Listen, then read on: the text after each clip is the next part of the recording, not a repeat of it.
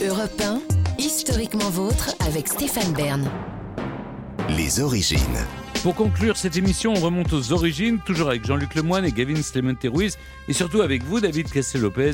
On remonte aux origines de Tinder, cette application qui marche plutôt bien pour draguer.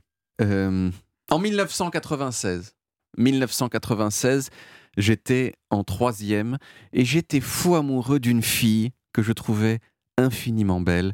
Elle était rousse avec des yeux verts et une peau en porcelaine toute blanche. C'est Constance? Non, ce n'était pas Constance. Ah, c'est c'était encore après une autre. Constance. C'était après Constance. Elle aimait bien Led Zeppelin. Alors moi, je me suis mis à écouter Led Zeppelin. Moi, de mon côté, j'aimais bien le groupe The Police. Mais elle, elle n'a pas du tout écouté euh, le groupe euh, The Police. Vous êtes très influençable en fait. Un petit peu, un petit peu quoi, quand on veut plaire, vous savez. Euh, elle savait qu'elle me plaisait. On se voyait de temps en temps dans le collège. Et puis un jour, rue de Saint-Pétersbourg à Paris, on était assis sur un banc. Et brusquement, elle m'a dit Bon, viens, faut que je te parle. Elle m'a emmené un peu plus loin. Et puis elle m'a dit Écoute, David, je te trouve hyper sympa. Mais franchement, j'ai quelqu'un dans ma vie. Donc ça va pas être possible. J'ai dit Mais bien sûr, je comprends très bien. Et puis je suis rentré chez moi en pleurant comme une merde. cette histoire, cette histoire, elle m'a blessé très fort. Et avec un certain nombre d'autres histoires du même genre, elle m'a durablement fait perdre confiance en moi.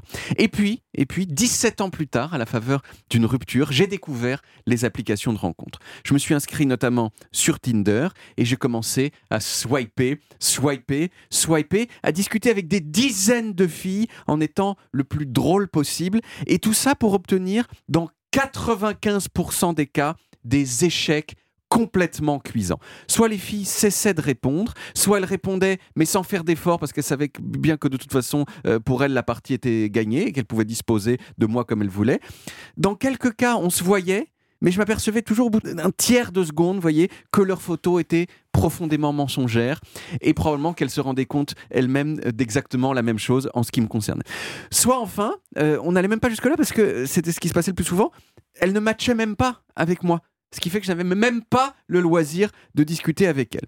Et j'en ai parlé autour de moi et j'ai remarqué que les, garçons, à part s'ils étaient ultra beaux gosses, comme mon ami Martin par exemple, qui lui match, euh, ils avaient un peu la même expérience que moi.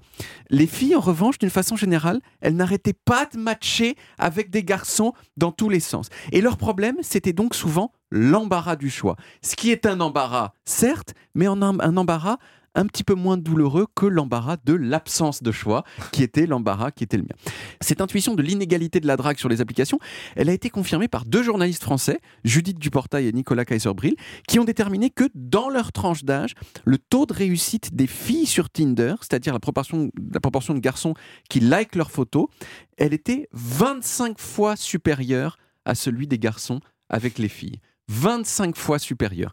Alors bien sûr, les filles, elles ont leur lot de difficultés avec Tinder, en particulier les messages porno non désirés, les menaces, le harcèlement, et d'une façon générale, le fait que pour elles, draguer, c'est une activité qui peut être dangereuse, ce qui est beaucoup, beaucoup plus rarement le cas pour les garçons. Donc dans l'ensemble, à part pour une élite chanceuse, mon impression c'est que Tinder, c'est une machine à créer de la tristesse et de l'humiliation. Mais alors, qui a inventé cette machine? Eh bien, c'est une histoire en fait assez banale de start-up californienne. À Los Angeles, en 2012, il y a quelques garçons et une fille qui étaient forts en code et qui ont créé une start-up qui a été incubée par un incubateur de start-up, hein, comme on fait avec les start-up, c'est-à-dire une structure qui aide les start-up à se lancer. Ils ont trouvé le nom Tinder. Vous savez ce que ça veut dire Tinder en anglais? Ça veut dire allume-feu. Vous voyez, c'est ce qu'on met dans le feu pour allumer le feu, ce qui va avec la flamme du logo du Tinder, de Tinder, la flamme rouge, Mm. et aussi bien sûr euh, avec la chaleur de l'érotisme et de l'amour. Enfin, c'est surtout qu'en en fait, euh, on allume on la mèche. allume la mèche, mais, mais on allume- après, il se passe rien. Bah, Oh, ça dépend. Ça, ça- ça peut donner lieu à un feu, mais souvent ça, c'est mouillé, oui, voyez, donc mouillé, ça ne marche pas. La grande idée de Tinder, c'est ce que j'évoquais tout à l'heure, c'est le swipe. Une photo apparaît, si vous aimez, vous swipez à droite, si vous n'aimez pas, vous swipez à gauche. Et cette idée-là, c'est un des fondateurs qu'il a eu en sortant de la douche. Il a essuyé la buée sur le miroir de sa salle de bain et paf, il a vu son propre visage apparaître. Il s'est swipé. il s'est swipé lui-même, idée de génie, et donc il l'a appliqué à l'application. Euh, alors depuis, il s'est passé 10 ans.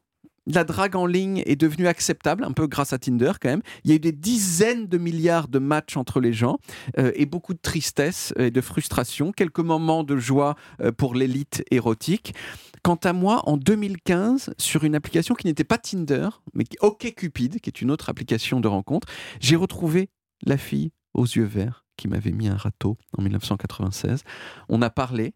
L'humiliation a d'abord continué puisqu'elle se souvenait absolument pas de moi. Mais on a fini par avoir, par se rencontrer et par avoir une histoire courte mais intense.